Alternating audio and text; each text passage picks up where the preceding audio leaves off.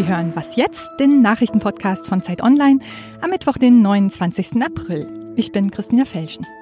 Wir sprechen heute über den Einfluss von Corona auf die Wirtschaft und darüber, wie es den Lehrern kurz vor der Rückkehr der Schülerinnen und Schüler so geht. Erstmal die Nachrichten. Wie geht es weiter für Kita-Kinder und ihre Eltern? Darüber will Angela Merkel morgen mit den Regierungschefs der Länder sprechen. Gestern haben die Familienminister von Bund und Ländern empfohlen, die Kitas Schritt für Schritt wieder über die Notbetreuung hinaus zu öffnen. Falls sich das Coronavirus dadurch zu schnell ausbreitet, könnte die Öffnung jederzeit wieder gestoppt werden. Ob und wann das umgesetzt wird, müssen aber letztlich die Länder entscheiden. Für die Zeit bis dahin fordert der Sozialverband VDK Deutschland einen Rettungsschirm für Eltern. Wer seine Kinder wegen geschlossener Schulen und Kitas zu Hause betreut und deshalb nicht arbeiten kann, kann unter bestimmten Bedingungen Entschädigungen beantragen. Dieser Anspruch müsse aber erweitert und entfristet werden, fordert der VDK. In den USA könnte bald das Fleisch in den Supermärkten knapp werden, weil zwei der größten Verarbeitungsbetriebe geschlossen haben, nachdem 20 Mitarbeiter am Virus gestorben und Tausende infiziert sind. Aus Sicht von Donald Trump geht das gar nicht. Deshalb hat er die Fleischindustrie als kritische Infrastruktur eingestuft. Die Betriebe müssen also wieder öffnen. Die USA hätten die schlimmsten Tage der Pandemie überstanden. Nun könne das Land sicher und schnell wieder geöffnet werden, sagte Trump. Eine Million US-Amerikaner haben sich nachweislich mit dem Virus infiziert. Mehr als irgendwo sonst auf der Welt. Redaktionsschluss für diesen Podcast ist 5 Uhr.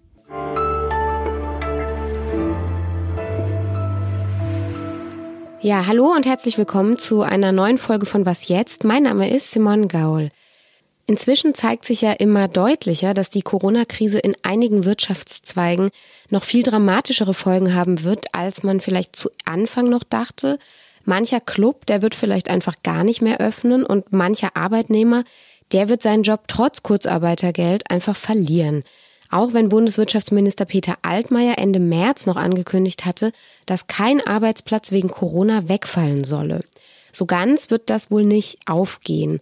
Und allein die Lufthansa hat ja angekündigt, bis zu 10.000 Stellen abbauen zu wollen. Die Regierung will den Konzern deshalb jetzt mit einem gigantischen Rettungspaket vor der Insolvenz bewahren. Darüber spreche ich mit Zacharias Zacharakis. Er ist Redakteur in unserem Wirtschaftsressort. Hallo Zacharias. Hallo Simon. Lufthansa soll gerettet werden. Mitbewerber, die kritisieren das jetzt, die sehen natürlich Nachteile für sich selbst. Was würdest du denn sagen, ist dieser Schritt richtig von der Regierung? Die Frage ist, was ist die Alternative? Also wenn die Lufthansa nicht gerettet würde, ähm, drohte ihr die Insolvenz und äh, dann ist die Frage, was passiert?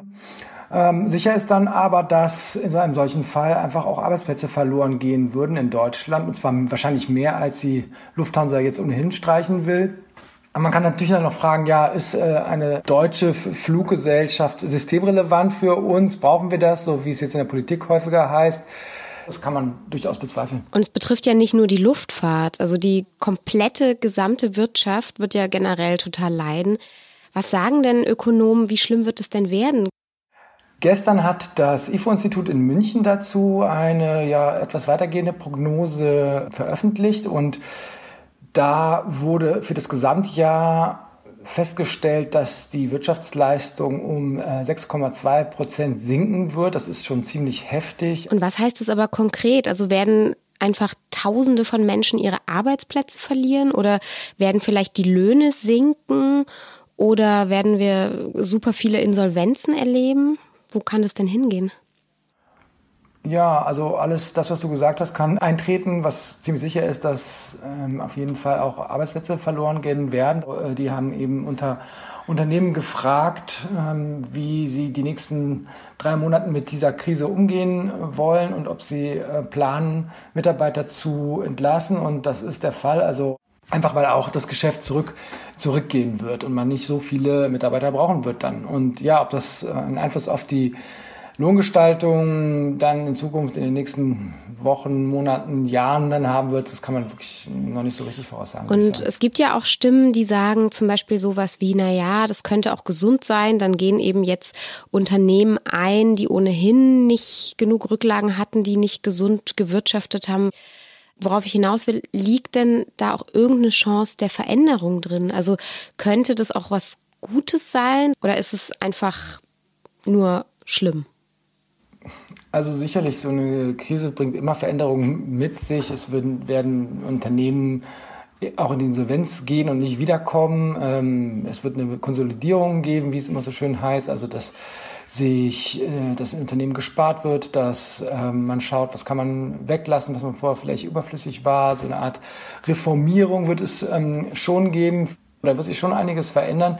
Die Frage ist, in welche Richtung das geht. Also ich persönlich glaube eher, dass viele Unternehmen einfach momentan ums Überleben kämpfen und alles daran setzen, mit möglichst voller Kraft wieder zurückzukommen und Aspekte wie Nachhaltigkeit, Klimaschutz, soziale Fragen, die würde ich persönlich sagen, werden bei vielen erstmal hinten anstehen. Da ist die Frage, wie dann die Bundesregierung oder wie die Regierung insgesamt das ein bisschen durch Anreize, durch Subventionen und so weiter lenken können, dass es dann in, in die Richtung geht, in die man sich das vielleicht wünschen würde. Aber von alleine wird das sicherlich nicht geschehen.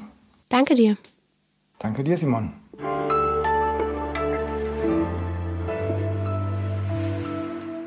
Und sonst so? Manche von uns, die haben ja gerade wirklich sehr viel Zeit zu Hause und Tipps gegen Langeweile haben sie sicher schon endlos viele bekommen. Ich hätte trotzdem noch mal einen. Und zwar haben Sie schon mal dran gedacht, einen Sauerteig selbst anzusetzen. Das ist diese Teigkultur, die man immer schön füttern muss und dann im Kühlschrank hält, wie so ein kleines Haustierchen. Meine Kollegin Jana Lavrov aus unserem Engagement-Ressort, die hat seit mehr als zwei Jahren Sauerteig im Kühlschrank stehen. Und sie sagt, eigentlich ist jetzt der perfekte Moment, um damit zu beginnen. Ich kann mir keinen besseren Ausgleich zu Homeoffice und Homeschooling vorstellen, als ein Sauerteigbrot zu backen. Brotteig kneten hat nämlich durchaus etwas Meditatives. Und das Beste daran, wenn man irgendwann fertig ist, duftet die gesamte Wohnung nach frisch gebackenem Brot. Und davon hat wiederum die ganze Familie was. Ja, und wenn Sie jetzt denken, probiere ich auch mal, dann empfehle ich Janas Schritt-für-Schritt-Anleitung. Das hat sie für uns aufgeschrieben, hat tolle Fotos dazu gemacht, wie sich ihr Sauerteig jeden Tag verändert hat. Ich verlinke den Text natürlich, der ist allerdings leider nur für Abonnenten erstmal zugänglich.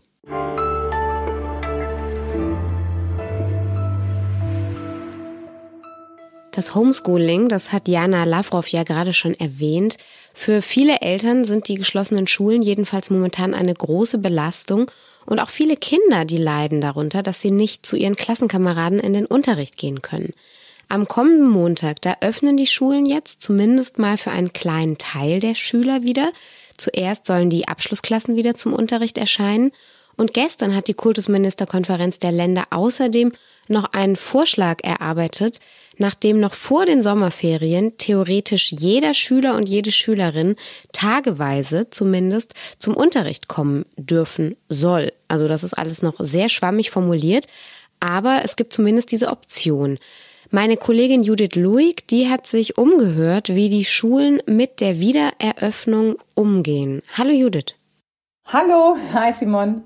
Wie bereiten sich denn die Schulen jetzt darauf vor, also die Lehrerinnen und Lehrer? So was, was machen die denn ganz konkret?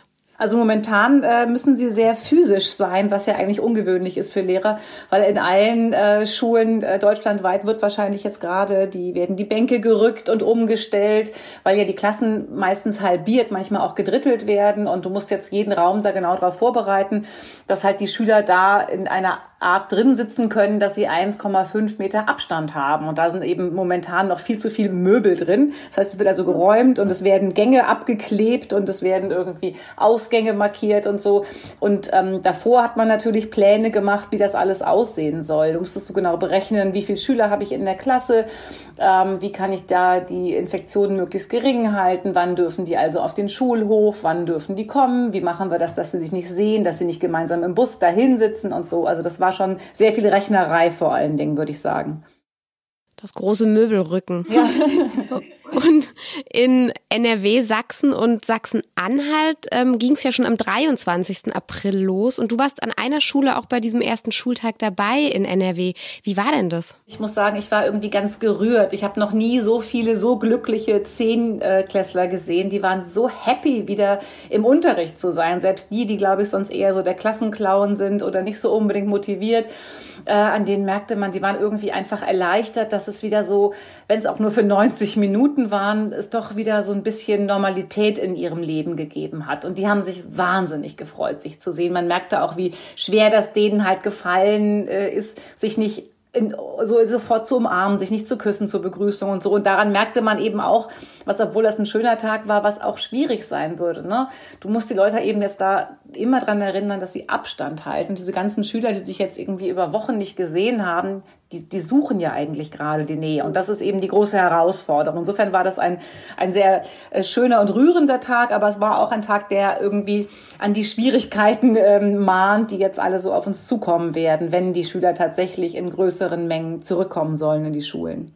Stichwort größere Mengen. Die Kultusministerkonferenz, die haben jetzt gestern sich nochmal beraten und die schlagen jetzt vor, dass noch vor den Sommerferien alle Schülerinnen und Schüler zumindest tageweise wieder in die Schule zurückkehren können sollen.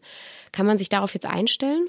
Ja, das ist eine äh, herrlich schön schwammige äh, Formulierung, oder? Zumindest tageweise, was soll das heißen? Also wenn jetzt in den nächsten Wochen äh, Erstklässler vielleicht ein oder zwei Tage zurückkehren, äh, mal in die Schule für ein paar Stunden, ist es ja noch weit davon entfernt, regulärer Unterricht zu sein. Also das ähm, falls man erhofft, sich erhofft, dass irgendwie Normalität da zurückkehren wird, äh, dem wird nicht so sein. Und ich glaube aber, dass man natürlich nicht wirklich hundertprozentig sagen kann, wie die Entwicklung sein wird. Also ich glaube, man sollte sich jetzt nicht zu viele Hoffnungen machen und ich würde eher davon ausgehen, dass äh, manche Schüler, gerade die, die kleineren, also die Fünftklässler beziehungsweise die Erstklässler, die werden nicht besonders viel Schule von innen sehen. Danke, Judith. Bitteschön. Das war was jetzt dann auch wieder für heute.